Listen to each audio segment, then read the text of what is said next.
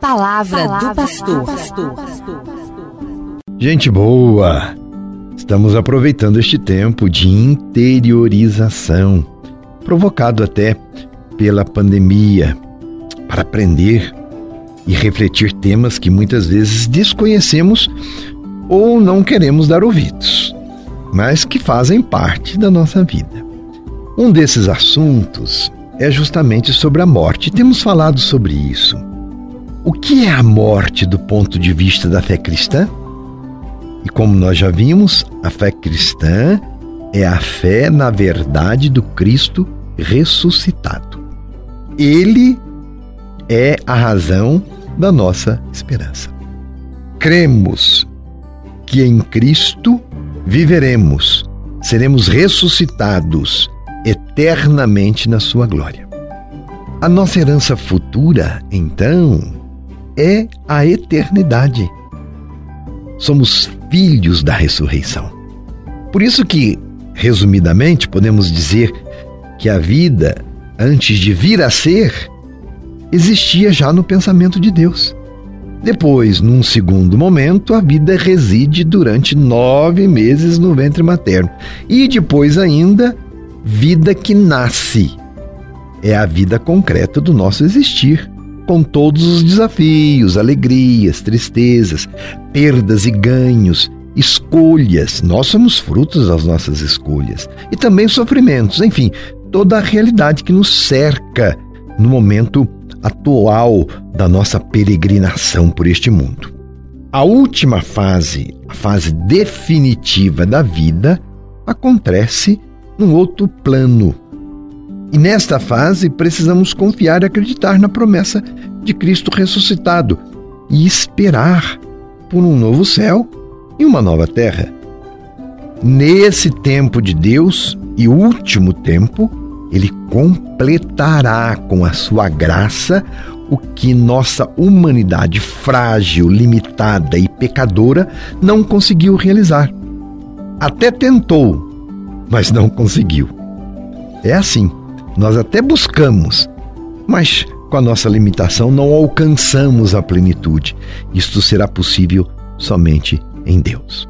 E com a morte, voltamos então para a casa do Pai de onde saímos. De Deus nós viemos e para Deus haveremos de voltar. É a eternidade, é o céu, ou então a morte eterna, que Deus nos livre. O que chamamos de fim terreno é a passagem para a última e derradeira fase da vida. A morte, então, não é um arrancar, um destruir, um acabar, mas sim um transplantar. Mesmo crendo na fé e na esperança da ressurreição, sofremos com a realidade da morte. Sofremos sim a partida de um ente querido, choramos, lamentamos. E o que não dizer desta pandemia, não é? Quantas vidas afetadas, quantas famílias enlutadas, e nem mesmo sabemos quem vai sobreviver a esta pandemia. É a realidade que estamos enfrentando. A morte, neste momento atual, ganhou notícias em páginas e mais páginas.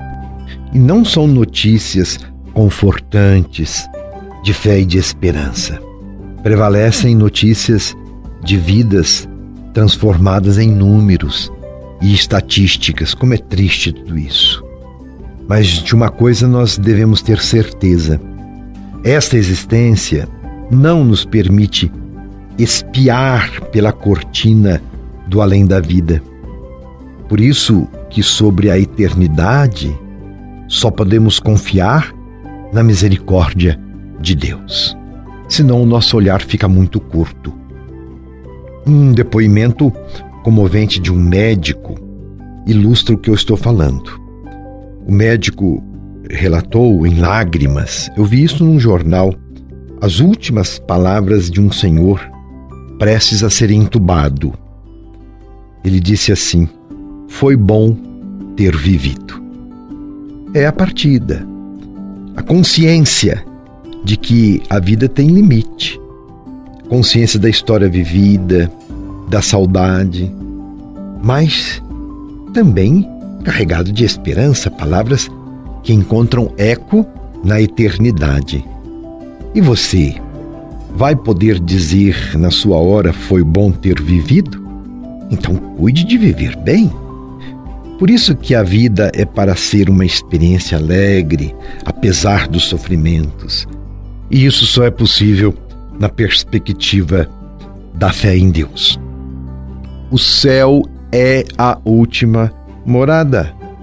É realização absoluta e completa da pessoa, nós que somos filhos e filhas de Deus. A natureza inteira, como criatura de Deus, também deverá, a seu modo, participar dessa plenificação, dessa divinização.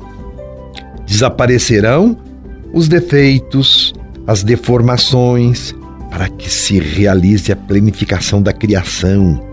Serão consertados os estragos que o homem andou fazendo na natureza, nas criaturas. O Criador poderá então, em plenitude, repetir as palavras que já pronunciara quando no início da criação, e Deus viu que tudo era bom. E nesse sentido, a eternidade é então a restauração de toda a criação. Não haverá mais obscuridades, mentiras que fiquem ocultas, egoísmo que fique escondido, corrupção que não seja revelada. Serão dadas as respostas a todas as perguntas que neste mundo ficaram sem resposta. E quantas perguntas ficam aqui sem resposta?